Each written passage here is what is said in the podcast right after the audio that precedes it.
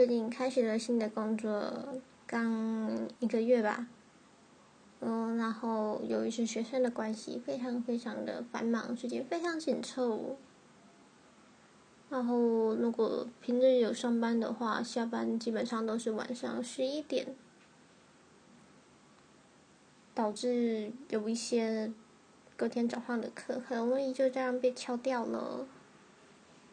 今天早上我有一堂体育课，下午有一堂英文课，只有一堂。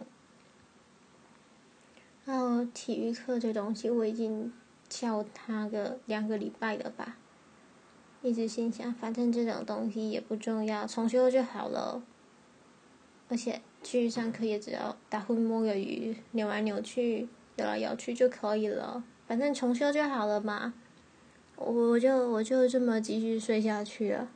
醒来的时候觉得真是惭愧呢，啊，又翘掉体育课了。然后起床之后，去买了大家非常推荐的卤味。这个月只剩下几百块，然后买个卤味竟然就喷掉了一百块，整个觉得不可思议。难道人在越穷的时候就越是挥霍吗？不过我想说的是，大家都超级推荐的卤味，然后。然后，身为台南人的我，到北部之后，实在是觉得什么东西吃起来都没有味道，就连这家非常多人推荐的卤味也是。